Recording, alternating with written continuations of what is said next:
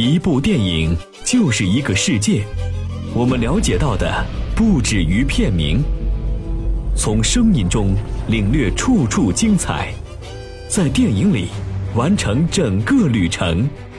八九八，谈谈电影的世界。八九八，谈谈电影的世界。这里是八九八谈谈电影，我是刘恰，恰哥接着跟您谈谈阳光灿烂的日子。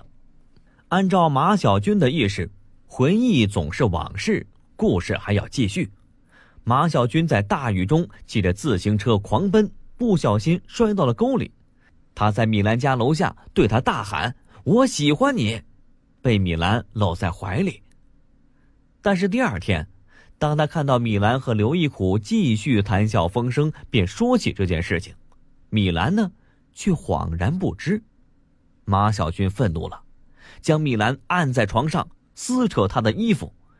这件事儿被他们那个小集体给传开了，大家都疏远了马小军。尽管马小军想回到这个团体，却被大家给拒绝了。阳光灿烂的日子这部影片分为彩色和黑白两个部分，在这里呢有了统一的走向。彩色部分叙述往事，黑白结尾表示现在。哎，这跟别人还不一样，可能也想告诉大家。尽管后来长大成人并取得成功了，但是生活反而单调，没有青春时的丰富多彩。而彩色的部分呢，则是两条线索：一条是马小军和米兰的故事，另一条是马小军和那帮哥们儿的故事。咱想想游泳池的一幕，这帮哥们儿对马小军的遗迹。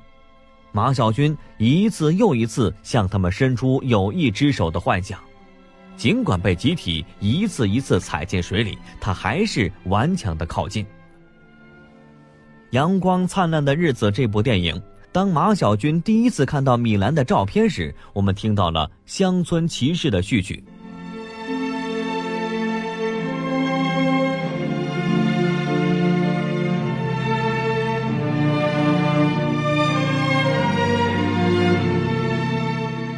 而且每当马小军等待梦中情人米兰出现的时候，乡村骑士的序曲就一定会响起，如梦如幻呐。最终呢，也进入了哥们儿的故事里，两条线索，两个故事的结局就融为一体了，失恋和失群成了一回事儿。再后来呢，各自天涯，你我成了路人。二十多年过去了，在北京。加长的凯迪拉克里，马小军还是和这个小集体的朋友们一起喝着 XO，相谈甚欢。哎，正巧碰着小时候的傻子，冲着路边的傻子大声的喊叫，小时候经常叫的“咕噜姆咕噜姆”。而傻子这个时候啊，可不领情了，对着他们就回了一句：“傻逼。”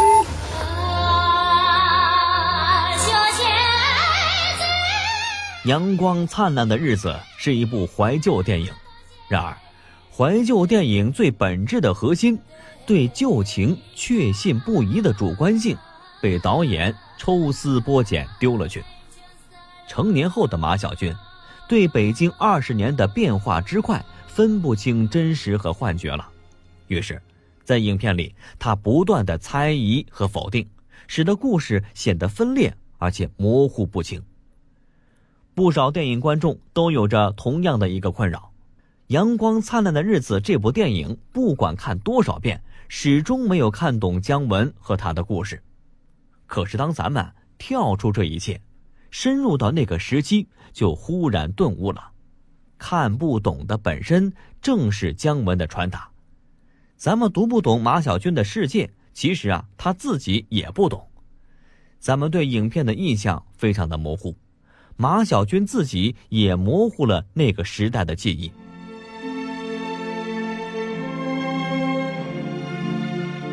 于是啊，导演运用这种手法，对文革时期青少年的生活状态和青春期的困惑，都进行了真实的描绘。毕竟，对许多人来说，文革那个特殊而动荡的年代。很多人的回忆本来就是是非混淆、黑白颠倒。其实啊，电影表层叙述的是文革中晚期的一段少年往事，但就是在叙事的分裂上透露了故事的内涵，即个人情感同集体意志的冲突。说到底呢，马小军长大之后仍然能够自觉地与集体联系，甚至不惜牺牲自己内在的真实情感。马小军本质上就是一个随波逐流的人。对于这个人物。对于这个集体，你还能说什么呢？最恰当的就是傻子对他们喊出的那两个字。在文革以后的文学创作和电影作品中，大家对十年浩劫可谓愤恨难平。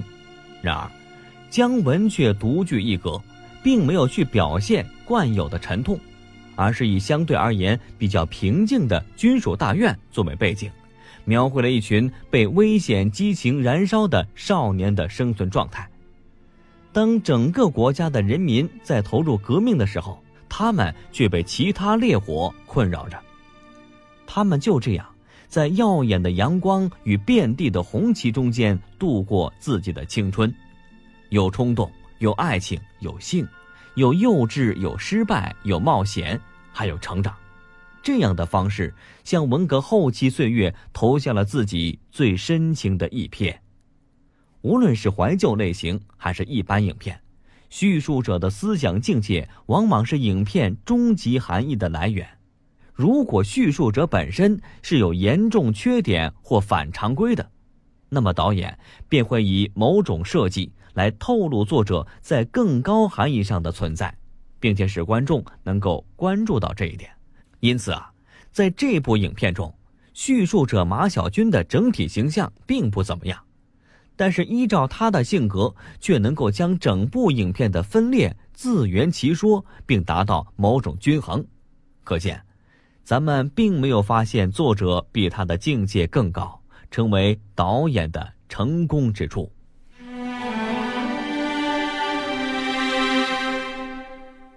其实，电影《阳光灿烂的日子》价值不在年代，而在于它的真实和感人。在剧中，男主角马小军的成长过程和那一时期许多人的经历都是很相似的。虽然未有生死离别的伤痛，只是个人简单成长的青春梦，却以它的真实而震撼人心。说到阳光灿烂的日子，现在很多地方进入到寒冷天气。但是在南国深圳，还是温暖的阳光一片灿烂。电影八九八潇湘电影广播开播第一季大型户外体验之旅，邀您一起去深圳海钓，在温暖的海洋里乘坐双体船，体验一个不一样的冬天。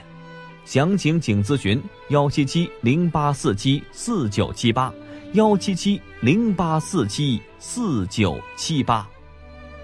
本期的谈谈电影就到这里，更多精彩节目，欢迎继续关注电影八九八。